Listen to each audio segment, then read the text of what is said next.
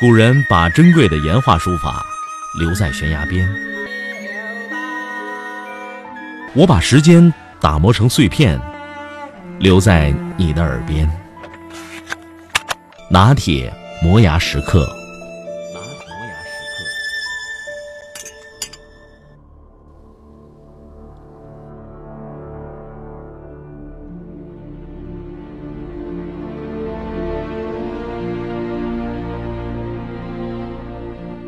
特里是英国皇家骑兵团的一名侦察员。一九四三年被关进纳粹集中营，从事又脏又累的烧锅炉工作。在这个时时刻刻都充满死亡和恐惧的地方，任何交谈抗议都有可能成为被处决的理由。因此，特里不与其他人员接触，不参加任何地下活动。显得与大家格格不入。再加上他只知道埋头干活，在集中营里他没有受过多的罪，可这也成了其他关押人员唾弃他的理由。许多人骂特里只知道死心塌地的给纳粹干活，不知道抗争，是个懦夫。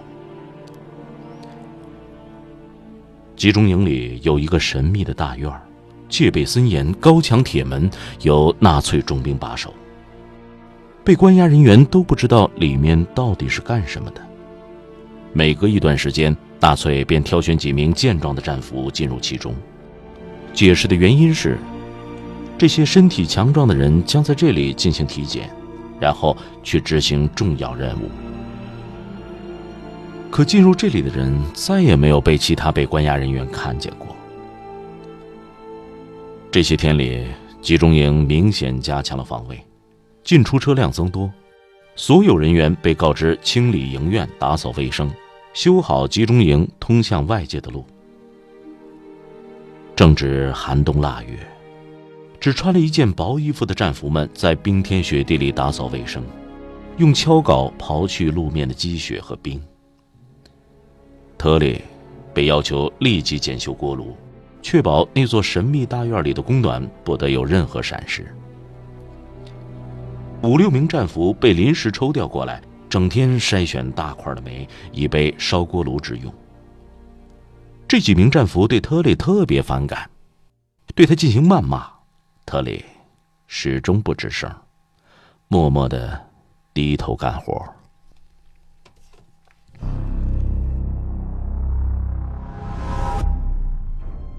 那一天终于来了，许多小轿车停在集中营里，战俘们猜想应该是纳粹的重要头目过来视察。挑选煤块的战俘被继续留在锅炉房里协助特里。集中营每天都有妇女儿童被冻死、饿死。这里虽然很脏，但很温暖，仿佛寒冬中的天堂。纳粹为了让他们烧好锅炉。破天荒的给他们送来了面包和果酱，可特里却将这些面包据为己有，并要求几位战俘回去，不要待在这里。这一举动引起了其他几位战俘的强烈反感，特里遭到了其他几个人的质问和殴打。就在这天夜里，一声巨响震惊了所有人。那所神秘的院子被剧烈的爆炸夷为平地，而特里也在那天夜里神秘的消失了。只是那几位可怜的不肯离开的战俘也被炸死了。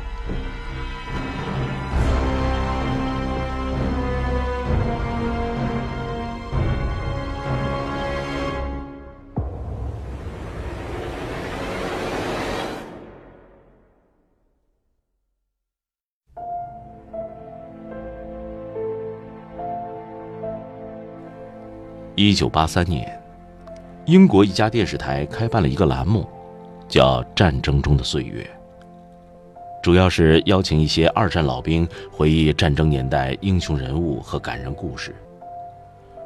国家安全部门的领导在节目中深情地回忆起北非战场上逃过的一场劫难。他说：“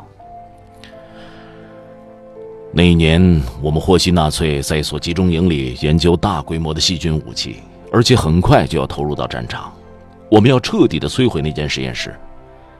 这一绝密行动只有最高统帅部和我们具体负责行动的人知道。我们最后定下了特工假装被俘混进集中营破坏这一行动方案。而那名特工是皇家骑兵团的侦察员特里。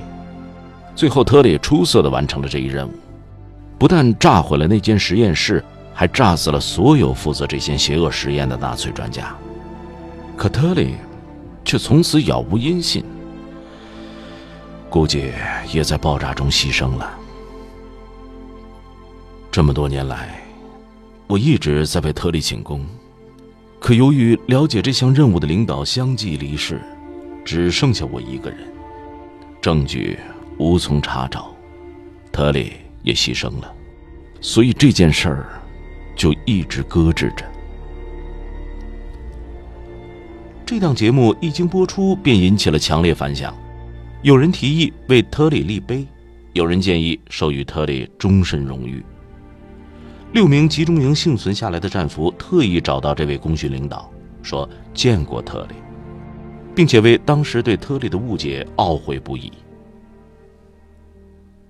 就在节目播出的第六天，一位白发苍苍的老者来到电视台。这个人正是特里。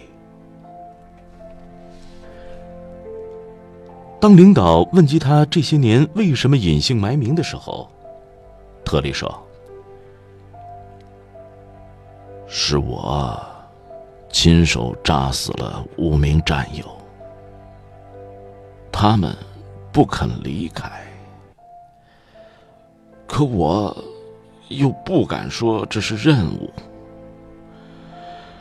时间来不及了，我只好引爆炸药。这些年，我一直不能原谅自己，